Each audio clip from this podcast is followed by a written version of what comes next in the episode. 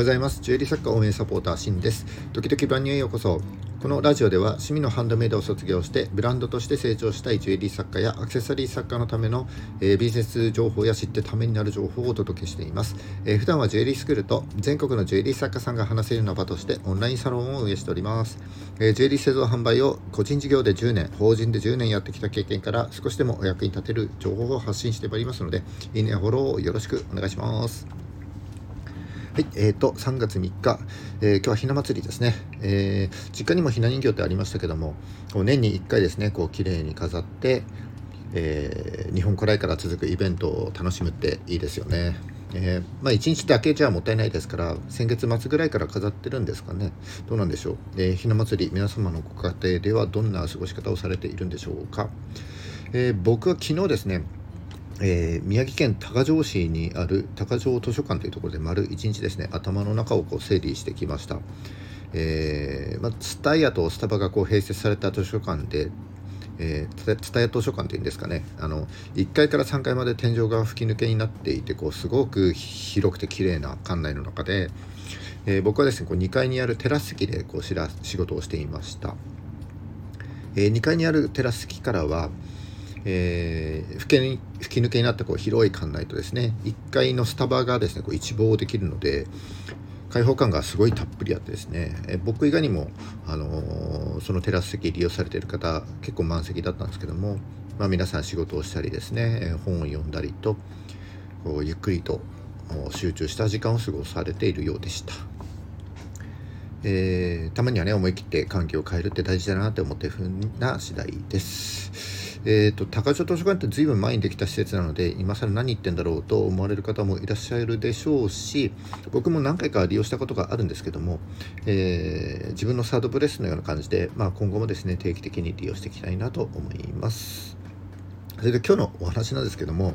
まあ、昨日ちょっと図書館に行ってて思ったことなんですけど、まあ、本がねやっぱり図書館なんで無数にあるわけです。でデジタル化が進んでるとはいえこれらのこの本のね管理も大変だろうなと思いつつあそういえば時期的に確定申告だななんて思いながら、えー、今日はですねそのまあ本の蔵書にちなんだというか、えー、在庫に関する話ですねちょっと少ししていきたいななんて思っております、えー、題して在庫は悪かです。えー、この放送を聞いていただければですねあの在庫に対する考え方が整理できるとともに、え、日々の売り上げやあと資金繰りですね、えー、にも役立つ話だと思いますので、ぜひ最後までお聞きいただければ幸いです。それじゃあよろしくお願いします。はい、えー、本題に入ってまいります、えー、在庫の考え方についてのお話です。え、僕のこのラジオってジュエリー作家、アクセサリー作家ってくくってはいますけども、まあ、小売りをやられている方にとってはですね、漏れなく当てはまる内容だと思いますので、ちょっとですね耳を傾けていただければと思います。いかがでしょうか？在庫について考えたことありますでしょうか、えー、例えばこんな経験ないでしょうか、えー、今月結構売れたんだけども現金あんまり残ってないな。あるいは売れると思っていっぱい作ったんだけども思ったより随分残っちゃったな。なんて思ったことないですかね。あの普段ですねこう何気なくあの作りたいものを作っているっていう方こそですねあの在庫に対する理解っていうのを深めることが非常に大切だと思います。なぜなら在庫についての理解を深めることで、えー、適正在庫を保つことによってですねより良い作品作りの継続に関わってくるからです、えー、この在庫ですけどもまあ、あの経営に関する本だったりあるいは、えー、在庫でググってみてもですね在庫は少ない方がいいというふうに、あの教科書では言われています。まあ、なぜなら、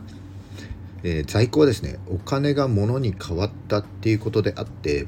えー、在庫が売れなければ使えるはずだったお金が使えないということになるからです。お金を縛っちゃってるんですよね。まあこれは当然のことですよね。えー、手元の現金をですね材料に変えて材料をもとに製品を作っているわけですからお金は減って在庫として残っているわけです、えー、じゃあですね在庫を持たない、えー、つまり無在庫で、え注文の都度ですね制作することができれば、えどんどんお金だけ増えていきます。ただ、え対面販売なんかではねあの在庫がないために売り上げの機会を逃す可能性があります。一方で、えー、在庫がたくさんあればですねすぐ提供できます、えー、しかしですね前段で、えー、開催した通りいつまでも売れない在庫っていうのはお金を使えなくします。じゃあ一体どうすればいいの？ということで、え、在庫ですね適正に保つ方法についてちょっとシンプルな方法ですね、え考えてみました、え在庫を適正に保つ方法。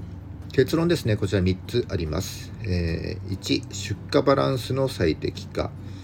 え、2材料の標準化。3仕入れの適正化、え、1個ずつ解説していきます、え、1出荷バランスの最適化ですが、え、これはですねあのすぐに出荷できる品目をなるべく少なくしてその露出を増やして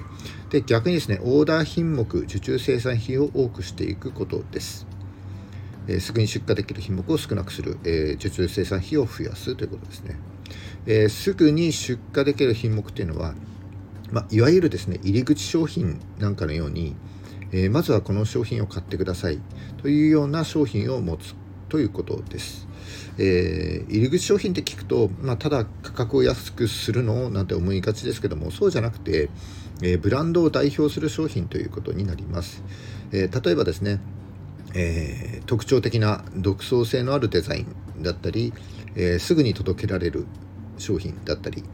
あるいは全国送料無料で届けられるとか、えー、個性が際立つ人がこう紹介しているとかですね、えあるいは口コミがすごく多いなんていうような価格以外につけられる付加価値ですねそれが、えまあ、たくさんあると思いますので。え、そういった特徴を持った入り口商品そしてその次に買ってもらう2つ目の商品ですね。この2種類ぐらいは、えー、あらかじめ用意しておくことによってですね、えー、在庫が適正に保てるだけでなくて、えー、自然とこう入り口商品次の商品というふうにこうリピートにつながっていきますので、え売上げも増えるというような好循環になっていきます、え一方その入り口商品と次の商品以外の他の商品についてはですね受注製品とはするんですけども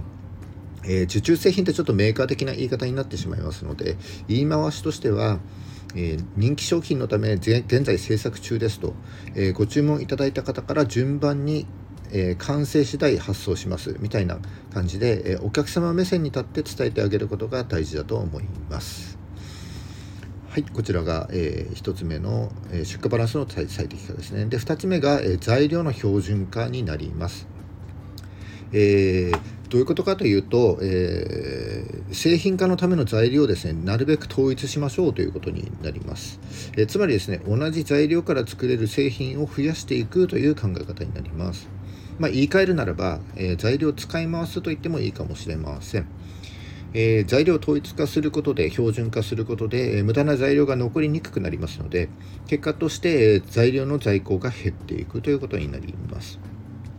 でまたですねあの使い回せる材料を、まあ、ある程度在庫しておいてあの注文後すぐに製作そして出荷できるような体制にするのも、えー、在庫の適正化につながっていくいい方法だと思います。これが材料の標準化です。えー、最後が仕入れの適正化になります。えー、地金とかですね、石とか、えー、あるいはその他の天然素材なんかはですね、1個あたりの標準1個あたりの単価をこう考えると一度にですね大量に仕入れたくなるっていう気持ちはすごく分かります、えー、まとめて買った方が1個あたりの単価安くなりますからね。でもそれっていうのは、えー、たくさん仕入れた材料がですね早く売り上げに変わるっていうことが前提だと思います。えー、たくさん仕入れた結果ですねこう製品にもならなくて、えー、在庫として残ってしまったのでは、えー、使えるはずだったお金が使えなくなってしまうということになりますね。で小ロットでまあ仕入れるということになるんですけども、え多少ですね仕入れ単価が少し高くなったとしても、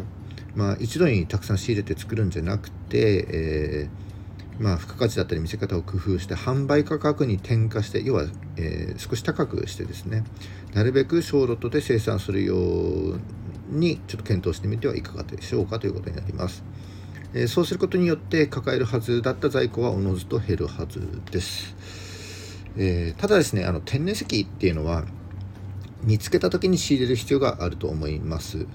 で一個一個あの表情全然違いますんでただですねこの場合においても基本的には、えー、販売できる見込みを前提に仕入れされることをお勧めします、えー、例えばですねあの特定のお客様の好みを、えー、熟知していてそうすればあなたのおすすめした天然石その見つけた時に買った天然石っていうのは、まあ、どのタイミングで仕入れたにしても、あのそのお客様にはですね受け入れられてもらえると思います。えーこんな風にですねお客様の好みを把握できていて、まあ、販売会などとかで売れる見込みがあればいいんですけども、えー、そうじゃなくて気に入った天然石があったからと、えー、仕入れてもこう製品にしないで販売できなければそれは仕入れじゃなくてただのコレクションになっちゃいますんで。えー、それがねずっと残ってるとあの使えるはずだったお金が使えないということになっていきますもちろんですねあのコレクションするために購入したのであれば何の問題もありませんしそのコレクションがですね、えー、例えば集客などのツールとしてあの生きてくるのではあればそれはまあ問題ないと思います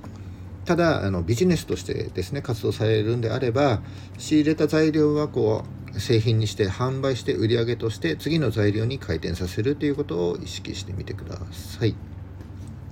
はい、えーと、以上3つが、えー、材料、えー、在庫の適正化ですね、保つための、え、方法3つになります。1つ目が、え、出荷バランスの最適化、え、2つ目が材料の標準化、え、3つ目が仕入れの適正化です。で、ちょっとですね、今日ここまで聞いていただいた方のために、これら在庫のですね、良し悪しを、え、判断する、え、簡単な計算方法ですね、ちょっと教えていきたいと思います。えー、在庫がですね、こうお金に変わるまでの期間っていうのを基準にして、え在庫の良し悪しを判断できるのが在庫回転率です。ちょっとね、あの言葉が難しそうですけども、この在庫回転率の計算方法ってすごく簡単です。えーえーとですね、これ商品ごとにちょっと計算してもらいたいんですけれども、えーとですね、まず、えー、売上個数ですね月間の売上個数を調べます、えー、次に、えー、平均在庫数を計算します。で最後に在庫回転率を、えー、計算で出します。というような流れになります。え、まず最初、えー、売上個数を調べます。えー、まあ、その月のですね、え期間内に売れた、え商品の数を数えます、え次に平均在庫数ですね。これどうやって計算するかというと、え月初の在庫数月始めの在庫数に、え月末の在庫数を加えてですね2で割るだけです。そうするとその月の中の平均在庫数が出ます。で最後に在庫回転率を出すと。えー、どうするかというと売上個数をですね先ほどの平均在庫数で割るだけです。そうすると、えー、在庫回転率が計算できます。えー、実際の例でちょっと解説すると1、えー、売上個数を調べる、えー、例えば売上個数月の売上個数が6個だったとします。で次に平均在庫数ですね、えー、月初の在庫数が2個で、えー、月末の在庫数が4個だったとします。そうすると2たす4を2で割るだけですね。そうすると3個です。これが平均在庫数になります。で、えっと、売上個数と平均在庫数をもとにですね、えー、在庫回転率を調べ、計算します。えー、売上個数の6個割る、えー、平均在庫数3個で、これで2回転というふうになります。え、在庫回転率と言ってますけども、え、単位は回転ということになりますね。で、え、この回転率が、え、高ければ要は、え、いっぱい回転してればよく売れる商品ですで逆に回転率が低ければ少なければ、えー、あまり売れない商品になります、えー、でこの在庫回転率をですねあの商品ごとに計算していただいて、えーまあ、回転率の高い品こう順番にこうあの回転率の高い順からこう並べていって上位約20%ぐらいですかねの品目の平均回転率を基準にしていただければ、えー、その基準をもとにですね売れるか売れないかっていうのを判断する、えー、一つの材料になるんじゃないかと思います。えー、もう一回整理すると、えー商品ごとにですね、えー、売上個数を調べる、え、次に平均在庫数を計算する、え、3つ目に、え在庫回転率を出すというような流れになります。はい、えーと、以上ですね、今日は在庫のあの適正化についてお話ししていきましきました、えー、少しでもですね、お役に立てましたら幸いです。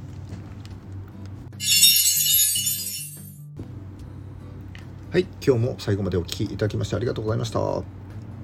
あ、実際にはですね、あの在庫の良し悪しを判断したら、あまり動いていない在庫というのは早々にですね処分を検討する必要があると思います。まあ、冒頭でお話しした通り、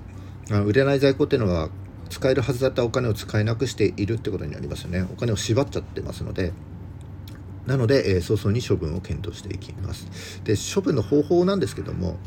値下げする前にですね、えー、やっておきたいことがあると思います、えー、安易にですね値下げ値下げするから売れるっていうものでもないと思いますのでまずですねえーまあ、いくつかあると思うんですけども、えー、商品名や写真をですねこう変えてみる。とかあとは、えー、他の商品にこう抱き合わせて販売してみるとかあとは、えー、まあ、他の類似商品があればですけども、えー、3つ並べてですねこう松竹梅価格にするということですね、えー、2000円3000円5000円みたいにしてこう真ん中にそう売れなかった在庫を当てはめてみるなんていう方法があったあると思います。まああとは、えーまあ、福袋なんてやる人もいますけどもあのこううん2つ3つをですね均一価格にしちゃって、えー、こう3つ2つあるいは3つをですねこう一緒に、えー、情緒的に見せて効果的に見せてあげて買わない選択肢をなくすといったあの心理テクニックもあります。あのマクドナルドへ行くとよくわかるんですけどもあの照り焼きマックバーガーとチーズバーガー買うならどっちみたいな感じですかね。この価格はまあ一緒なんですけども2個あるいは3個を一緒に見せることによって、えー、買うかどうかじゃなくてどっちにするかみたいな感じにこう選択の錯覚を起こすというような心理テクニックになりますね。はいまあ、ただですねもう製造しないような製品ってあると思うんですけどもでかつ残り1点ぐらいしかないような製品っていうのはまあ、全部売り切るんじゃなくてサンプルとして、えー、残しておくのがいいと思います。でサンプルもですねこう、えー、これまで作ってきた手掛けてきたあの製品作品みたいな感じで見せていくのがいいと思いますね。それってあのブランドの歴史でもあるしブランドを特徴づけるものになりますので。